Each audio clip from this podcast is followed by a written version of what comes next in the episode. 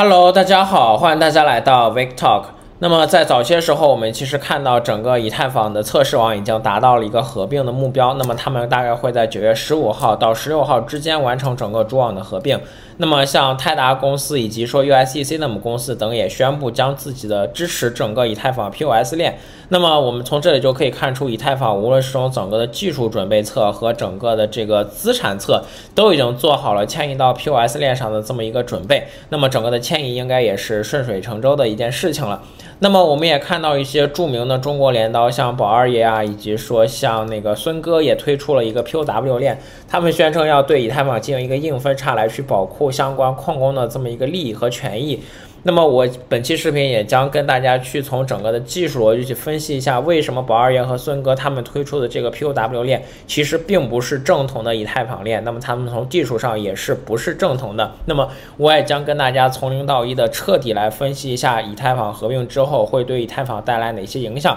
所以我将通过这一期视频跟大家把整个以太坊合并的一些相关的事情全部讲清楚。请注意，本视频的所有内容均为个人意见分享，没有任何的投资建议。区块链和数字货币投资。风险很高，你有可能会损失掉全部的投资本金。如果你感兴趣，请添加屏幕下方的联系方式加入粉丝群。那么本期视频我也将沿用 Trader 里的这篇推特和 Todd 老师发的关于这篇从技术角度看 POW 分叉为什么不够正统这两篇文章跟大家做全面的一个分析。那么我也会把这两篇文章的一个链接贴在我视频链接的最下方，以去帮助各位做更加细致的一个相关的阅读。首先我们来用 Trader 里的这篇文章来去分析一下以太坊合并我们需要的十个事情。那么最基础的肯定是什么是合并了？那么合并其实就是以太坊将自己的一个共识机制。从 POW 来转向 POS，那么从整个工作量证明转为这么一个权益证明，所以这个就是以太坊的这么一个合并，也是引起这个事情最核心的一个争端。那么来看一看，为什么合并这么值得我们进行相关的一些关注？因为目前阶段，从整个的加密货币史上，还没有一个像以太坊一样。有这么多钱，这么多用户，这么多开发者的一个区块链，真正彻底意义上商用和整个彻底意义上的所谓区块链公链完成相关的一些合并，去改变自己的共识机制，为了去提升自己链上的某些的一些效果，或者是对于未来的一些发展做更加长期的一个准备和部署，就是或者是将整个的能源消耗降到最低。所以其实历史上没有任何的一个区块链做过类似一个事情，而改变整个的共识机制，其实无论是对于一个是否商用的链来说，都是。尤为重要的。那么对以太坊的这个共识机制的改变，那肯定是多方都会非常非常关注的。那么我们来看一看 合并之后对于以太坊有什么样的影响。那么最明显的就是以太坊的整个的发行量将大大的减少，而且它将会成为一种生息资产。那么这里也写了。呃，升级之后呢，以太坊的供给将减少超过百分之九十，那么通胀率也将从现在的四点三降到大概零点二左右。那么除此之外，升级后将产生一些质押收益，因为如果你去挖过一些 POS 链的话，你会发现，如果你做这个 SEK SEK 某些节点，那么其实你可以去获得一些年化收益率。那么目前写的是大概百分之四，那么也从 Lido Finance 上面可以看到，目前以太坊的一个质押的收益率大概也是百分之四左右，所以。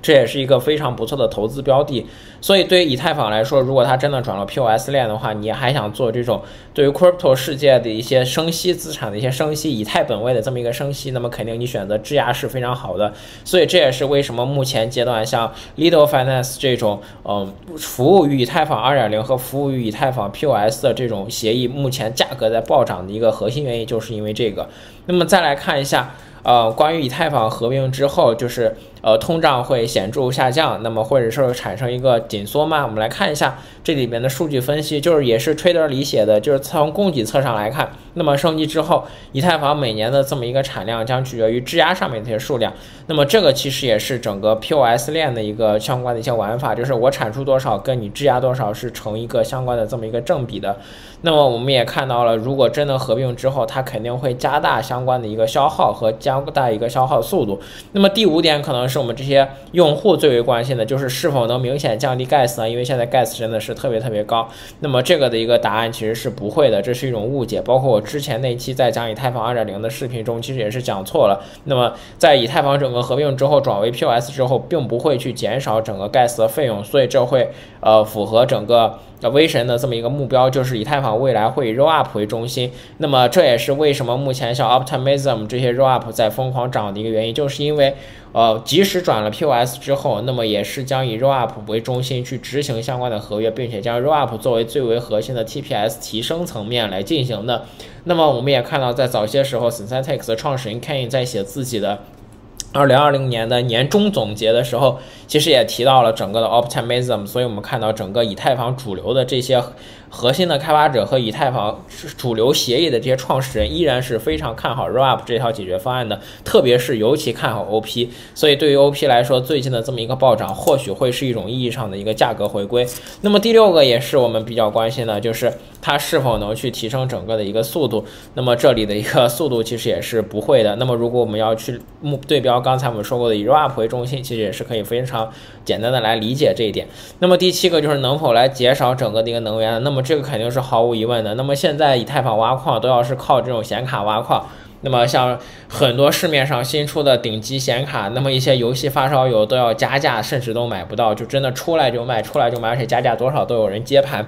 所以这也是一个非常疯狂的一个举动。那么以太坊去变成这个以太坊二点零进入到 POS 之后，其实大家就不需要再用这样的一个显卡做 POW 挖矿了，那么将大大减少能源消耗，超过百分之九十九点九五。不知道这个数据是不是对的，但我觉得是没错的。那么。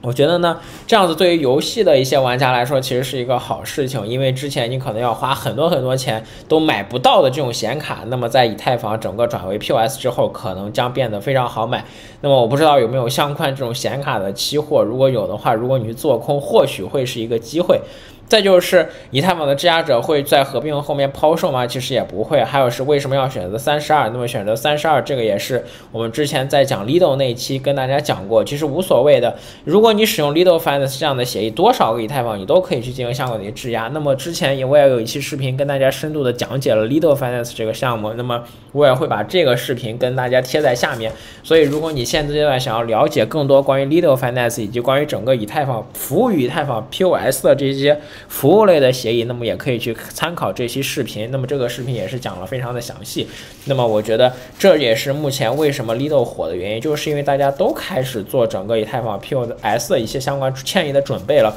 无论是资产侧还是等等其他的一些层面，其实都在做这样的一个事情。所以如果你有以太坊，而且想要获得以太本位的一个生息，那么现阶段去 Lido Finance 上去做 Stake 也是一个非常不错的一个选择。所以这个就大概是整个以太坊合并之后会发生。哪些事情？呃，总的来说，它核心是转移了自己的这么一个共识机制。那么，它对于整个的交易速度和整个的 TPS 其实没有太为显著的这么一个提升。那么，这些主要的一个层面还是放在 Rop 这一侧。那么，对于以太坊的一个产出肯定是大大的一个下降了。那么，肯定对于以太坊的价格也会是一个比较好的利好。再就是它大大减少了整个能源供应，特别是。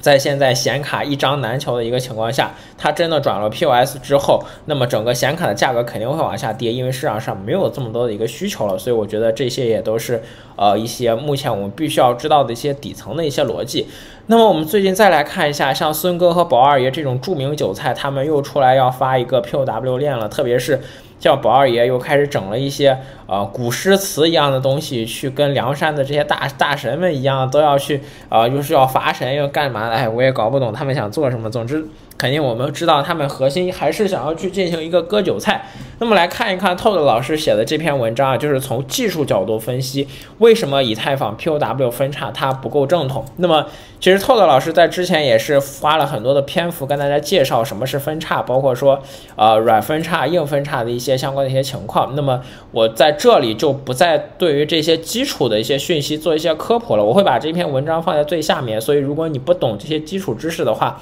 嗯，可以去之前来看。那我们把整个的一个目标还是聚焦在为什么不够正统上面，我们来看一下。现阶段呢，我们以太坊想要去转为 POS，其实之前我们知道以太坊都是 POW，那么在这个区块高度开始，我们开始转为 POS 了，那么这样子整个的一个玩法就全部改变了。那么从这个区块往后的这些区块，整个的共识机制就全部改变了。所以其实它本身 它并不是以太坊的这条原链了。所以呃这样子的一个玩法，它其实等于说是进行了一个分叉。那么这就是 POS。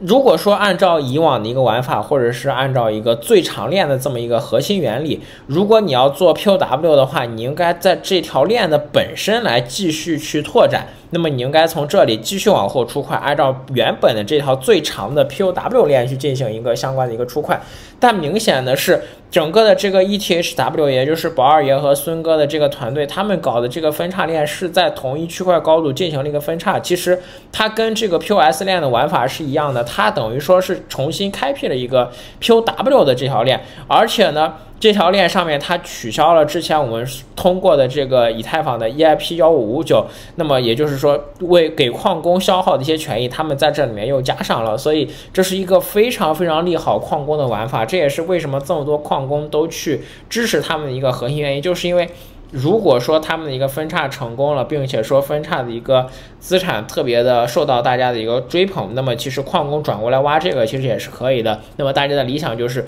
如果能够像以太坊跟 ETC 一样共存，那么也是非常有趣的。那么。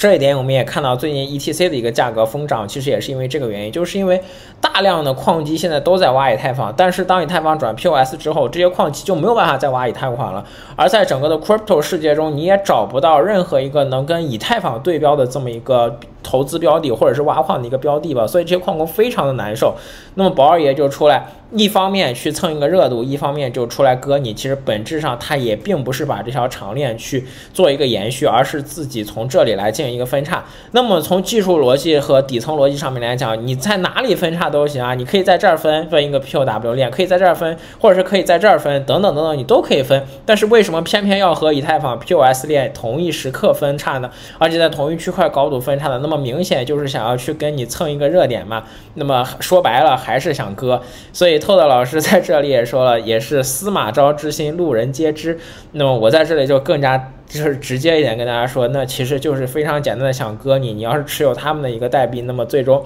一定会亏完的。因为在一八一九年的时候，那个保二爷也曾经分叉过比特币，做过什么比特币上帝，那个时候也是在疯狂的喊单，结果也是从几百刀跌到了零点几刀。所以这些。血淋淋的例子就放在我面前，而且昨天威神也发推说，中国的这些 KOL 就是想赚钱，他们不会有利于整个以太坊生态的，所以我觉得。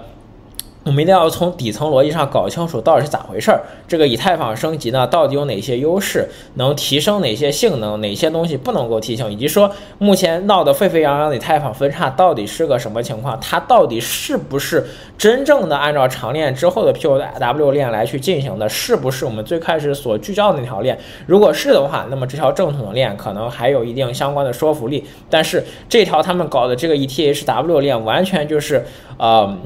一条完。完全的一个新链，而且也是直接取消了之前通过的以太坊这个 EIP 幺五五九，所以我觉得。呃，这些事情呢就纯割，所以就纯割，把结论放在这里就是纯割，就大家就看一下。如我不能不能说纯割不赚钱嘛，毕竟什么样的项目都有可能赚到钱。但是如果你想去重仓他们所发现的这种分叉币，那么我觉得你还是左转去看看医生，或者是你去币安开一百倍杠杆赚钱的几率可能都比他们大。那么最后我也想在透透老师这里的一个结尾啊，就送给大家，就是我们为什么要把这些事情理得这么清楚？为什么要剖析出来啊？嗯，底层逻辑。技术细节，然后会对以太坊有什么样的影响？就是因为既然我们是一个投研者，那么我们肯定就要刨根问底。那么其实作为整个 Web 三和整个 Crypto 世界的公民，我们也一定要做到这个相关的一个刨根问底。共识决定了一条链的天花板，那么失去了正统性，其实也是失去了非常多的一个共识的。所以以上就是我对于整个以太坊合并相关事情的一些解答，然后也有通过。透老师这篇文章跟大家来去做全面的分析，关于以太坊 POW 分叉相关的一些正统。最后还是劝诫各位，呃，以太坊目前在一个比较高的位置上，那么之后可能会。因为以太坊来掀起一波非常大的行情，那么在整个市场如此下跌的情况下，有一波行情来肯定是一个提振信心和人心的事情。但是你也要去认清，呃，某些镰刀的真实嘴脸，他们就是纯割你，而且割完你就走，不会对这个行业有什么样的太多的一些贡献。所以呢，他们在历史上做的事情，哦，可能新韭菜不知道，但是我们这些老韭菜会愿意帮你做一下相关的一些回忆。所以我觉得，呃，持续下去吧，就是做一些有用的投研，或者是做一下对这个行业有用的事情，才是真正的 native Web three。好，以上就是我这一期视频的所有内容。所以，如果你想要去了解或者是探讨更多的，可以在评论区留言，或者是添加屏幕下方的联系方式加入粉丝群。感谢各位的收看，我们下期再见，谢谢大家。